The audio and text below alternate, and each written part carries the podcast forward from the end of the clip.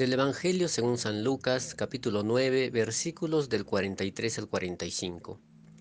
En aquel tiempo, como todos comentaban, admirados, los prodigios que hacía Jesús, éste dijo a sus discípulos, Presten mucha atención a lo que les voy a decir. El Hijo del Hombre va a ser entregado en mano de los hombres. Pero ellos no entendieron estas palabras pues un velo les ocultaba su sentido y se las volvía incomprensibles, y tenían miedo de preguntarle acerca de este asunto.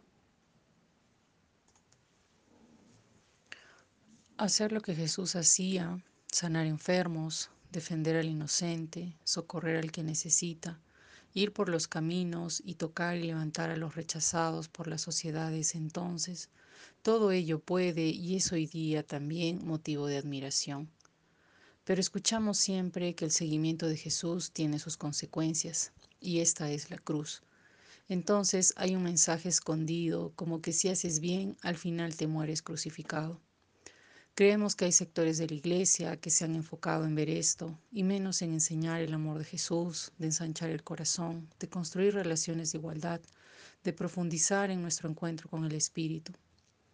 El amor de Dios no da miedo, el amor siempre nos abrirá a comprometernos con los demás y en ello, al igual que Jesús, es ir contra las creencias, costumbres, contra sistemas de esclavitud, y eso implica el rechazo de la gente, de aquellos que quieren que todo siga igual y que además buscan hacer crecer más las separaciones y desigualdades que ya existen.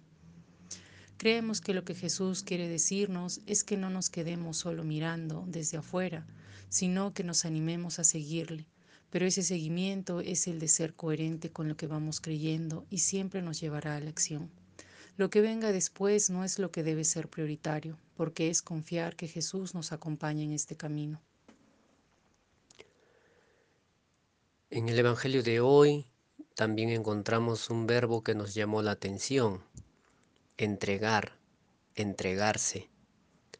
Jesús dirá que el Hijo del Hombre será entregado en mano de los hombres y se refería a entregar todo, incluso la vida. Entregar la vida implica también aceptar la muerte. Jesús intuía que esto podía pasar, quizás no con detalles, pero sabía que frecuentemente lo acechaban y que estaba amenazado de muerte. Por eso un tiempo decidió andar por los pueblos vecinos. Pero llegado el momento, decide subir a Jerusalén. Decide poner su vida en mano de los hombres, organiza una última cena con sus amigos también.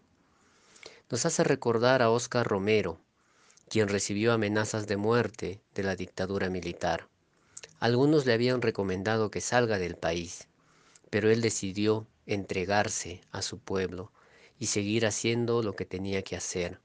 Así subió al altar aquella tarde. Varias veces me pregunté por qué Jesús subió a Jerusalén sabiendo lo que podía pasar.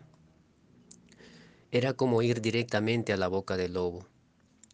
¿O por qué Oscar Romero no salió de El Salvador cuando se lo recomendaron?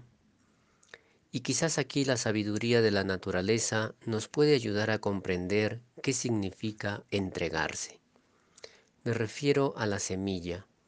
Es el grano de trigo que debe entregarse a la tierra y a las fuerzas vitales para poder germinar.